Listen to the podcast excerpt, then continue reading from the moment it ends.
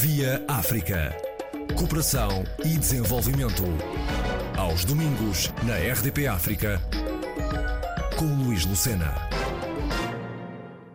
Fundada em 13 de maio de 1926 por Ernesto Roma para fornecer insulina em Portugal aos pobres e aos carenciados com diabetes, a Associação Protetora dos Diabéticos Pobres mais tarde passou a chamar-se Associação Protetora dos Diabéticos de Portugal e, até aos nossos dias, o presidente da APDP, Dr. José Manuel Boavida, foi recentemente reeleito pelo segundo mandato no cargo. Há riscos uh, iminentes uh, durante a pandemia da Covid-19 para estes doentes?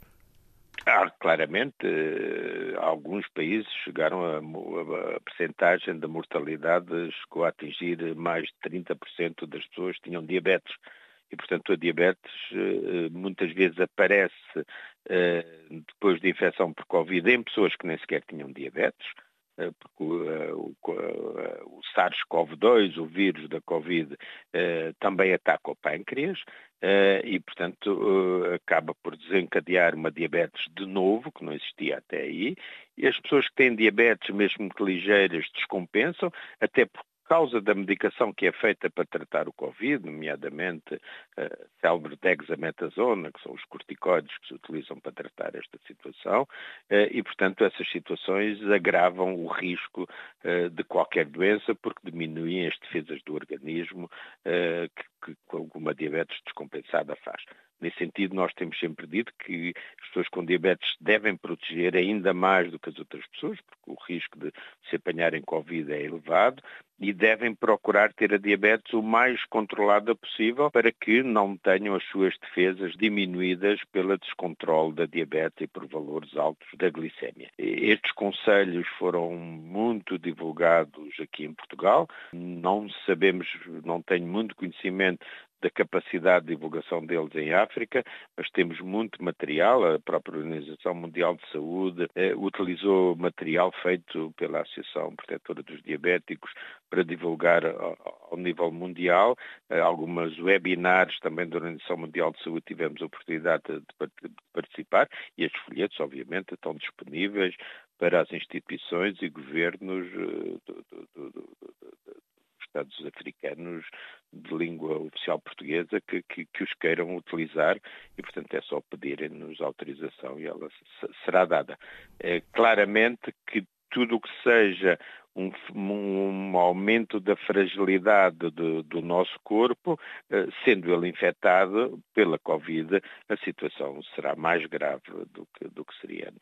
A vacina é indicada a todas as pessoas com diabetes, eh, está nos grupos prioritários eh, por idades, ou seja, as pessoas com diabetes e mais com mais idade têm claramente uma prioridade. Aquilo que temos vindo a defender é a vacinação por, por, por, por, grupos de idade, uh, antes dos grupos de risco, e depois, dentro das pessoas com idade, chamarem primeiro as pessoas que têm diabetes, uh, ou que têm hipertensão, ou que têm obesidade, ou que têm doenças de rim, cardiovascular, e, portanto, é esse processo que nos parece que é, que é, que é mais relevante. Numa, logo se chega à, à vacinação das pessoas com mais de 70 anos. É natural que as pessoas com diabetes tipo 1 possam entrar como um dos grupos mais pequenos, eh, prioritários, quando se entrar na população que já não tem um risco tão, tão elevado como as pessoas mais idosas em relação à, à Covid-19. Senhor Presidente da APDP, eh, como é que esta associação pode ser contactada para que eh, os interessados possam obter mais informação sobre aquilo temos que um, temos um seja site, do seu interesse? Temos um site que é o www.apdp.pt, estamos no Facebook, estamos no Instagram, estamos no Twitter e, e, tem, e, e tem uma linha telefónica eh, de, de, ajuda às pessoas com diabetes, que é, que é o 21 381 6161, e eu repito, 21 381 6161, que foi criado exatamente durante a pandemia, porque houve muitas pessoas que se sentiam extremamente isoladas e perdidas, houve muitos centros de saúde que fecharam e, portanto, os médicos de família deixaram de poder ocorrer a essas pessoas e, portanto, nessa fase criámos esta linha telefónica que teve apoio da Câmara Municipal de Lisboa e, e, que, e que, ainda hoje queremos encontrar apoios para que ela possa continuar e possa, e possa manter-se. E, portanto, porque penso que tem prestado um trabalho extremamente útil às pessoas que se sentem de alguma forma isolados.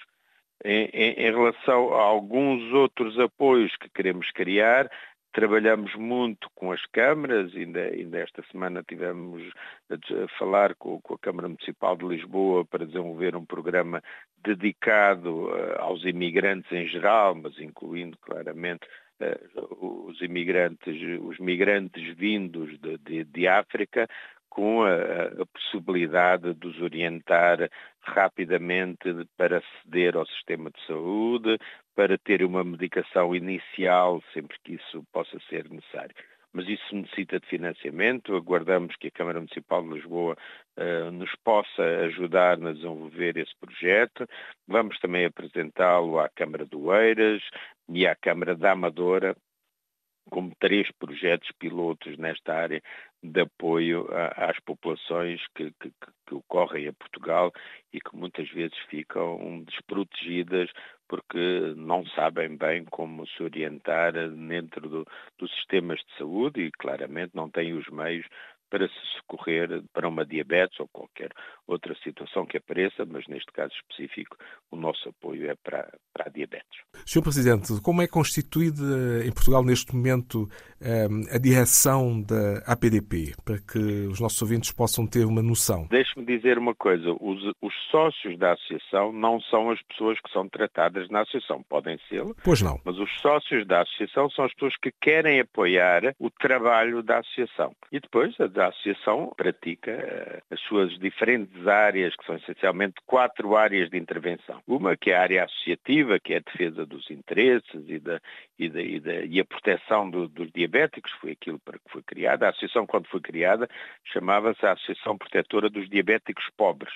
porque não tinham dinheiro para comprar insulina e, portanto, a associação comprava insulina e pedia dinheiro a, a, a beneméritos e a, e a benfeitores que davam dinheiro à associação para comprar insulina e a associação dava essa insulina, educando as pessoas e controlando as pessoas.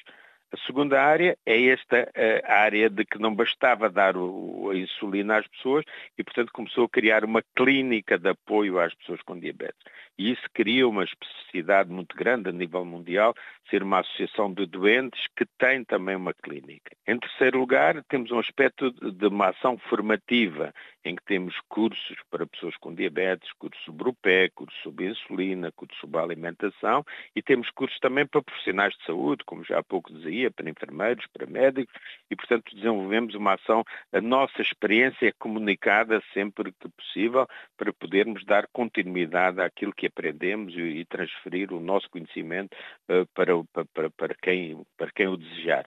E a quarta área é a área da investigação, ou seja, uma instituição destas para se manter atualizada, sempre viva, tem que estar sempre a par do que há de novo e para isso tem que participar em projetos de investigação, seja investigação comunitária, seja investigação mais científica, com ensaios clínicos, experimentação de novos medicamentos ou mesmo investigação laboratorial básica. Este conjunto de, de, de, de atividades tem um conjunto de sócios que eh, no total já tivemos eh, cerca de 30 mil pessoas que foram sócias, Neste momento temos cerca de 15 mil pessoas sócias com, com, as cotas em dia e, portanto, participantes ativos e constitui uma direção que eu dirijo há quatro anos e, portanto, fui eleito agora para o segundo mandato. Comigo na direção está o diretor clínico, o professor João Felipe Raposo, que é professor de saúde pública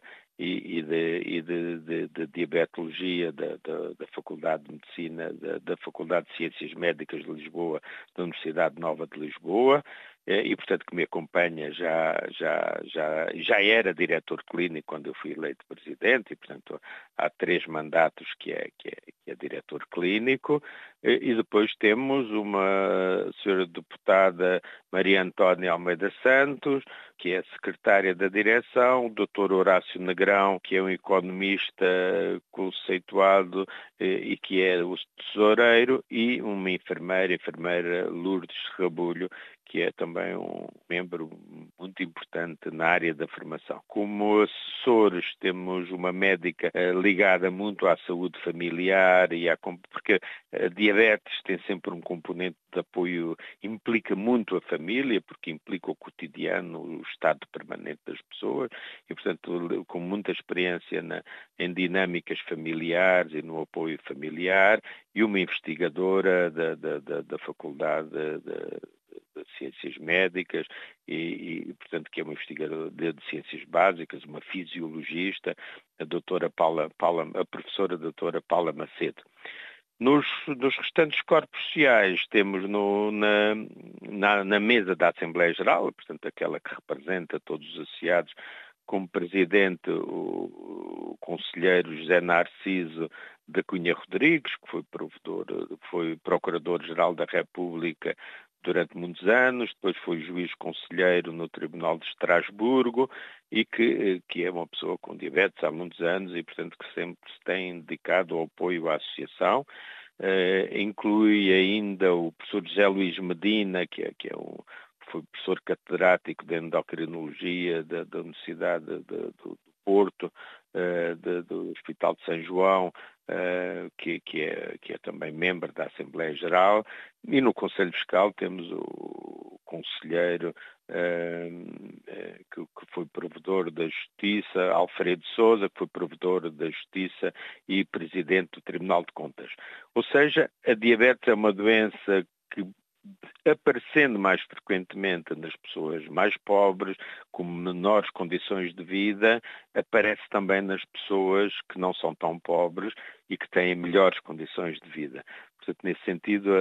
ela não distingue homens de mulheres, não distingue, embora prejudique mais os pobres, também atinge os ricos e também atinge os remediados e, e portanto, eh, nós queremos ter esta, esta transversalidade de representação para que as pessoas se sintam que não estão sós, que há outras pessoas e muitas delas reconhecidas publicamente e que também têm diabetes e por isso na nossa revista que sai quatro vezes por semana, por ano e que qualquer sócio recebe em casa,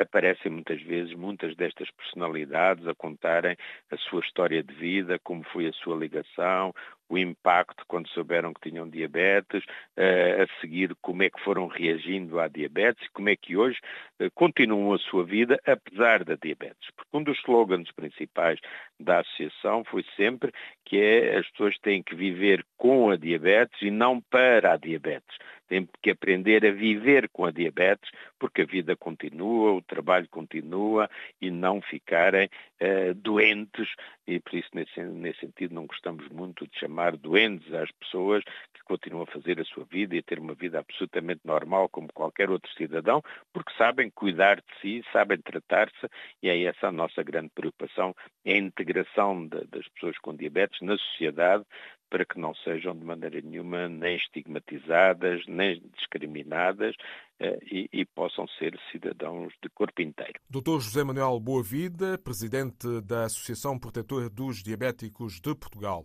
Depois desta abordagem aos riscos da Covid-19 para as pessoas com diabetes e também a mais-valia dos corpos sociais desta entidade, na próxima edição vamos falar das relações da APDP com os países africanos de língua portuguesa.